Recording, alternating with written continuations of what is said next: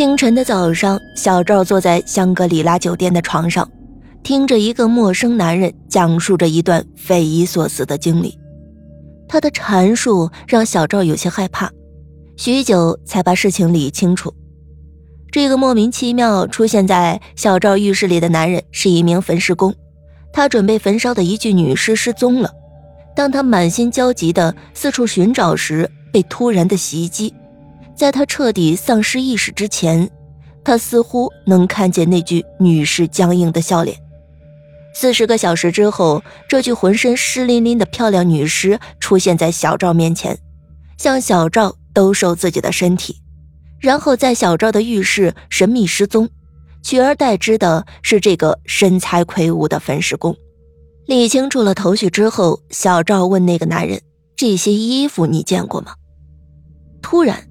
男人忽地站了起来，神色慌张地断定他确实是见了鬼。除了见鬼，他们两个大男人实在找不出更好的理由来解释这件事。送走男人的时候，小赵和男人交换了电话号码，并说要是找到那个女人，哪怕有点线索，就给他打电话。这些日子，小赵都会留在上海。小赵是做梦也没想到，在上海出差的第一天就碰上了如此邪门的事情。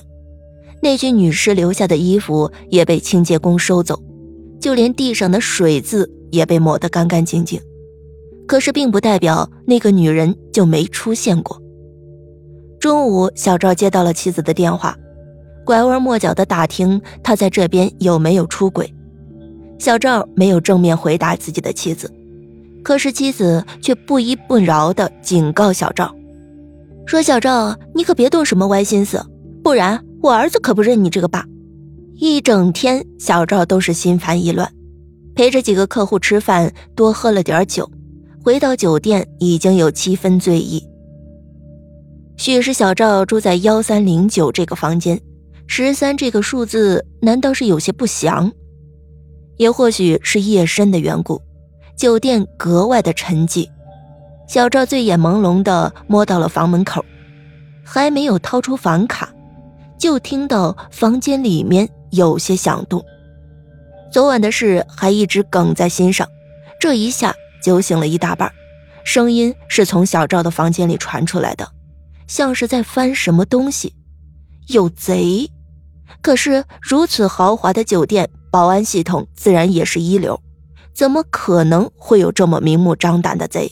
小赵突然打了个寒战，联想到昨天晚上在浴室里凭空消失的女尸。门被打开的时候，小赵和几个保安都有点面面相觑。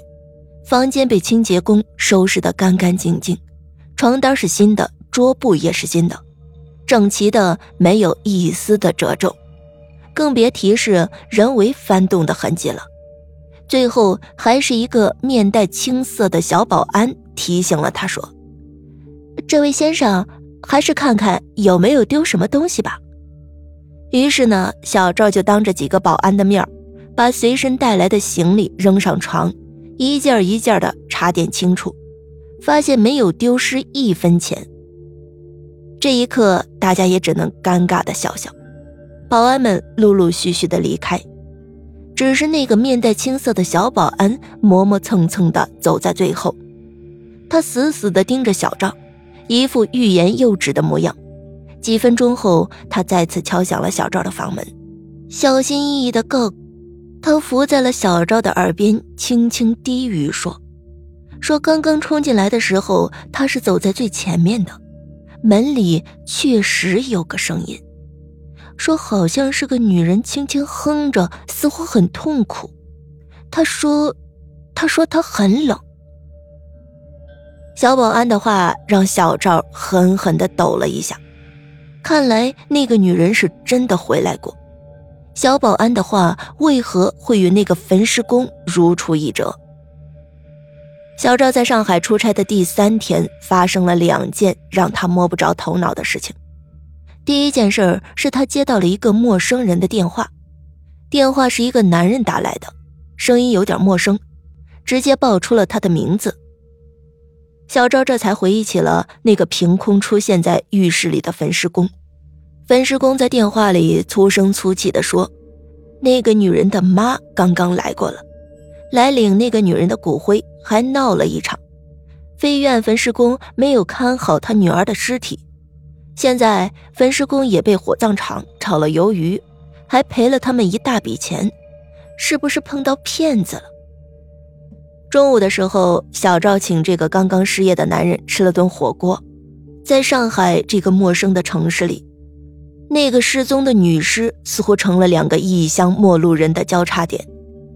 让小赵更为揪心的是，那天晚上他接到了妻子的电话，妻子在电话里哭哭啼啼地说：“欧阳，你到底在那边惹上谁了？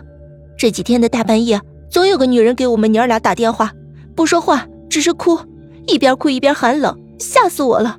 我去查过，那个号根本就是上海的，打过去是个公用电话亭，好像是在哪个公园的湖边。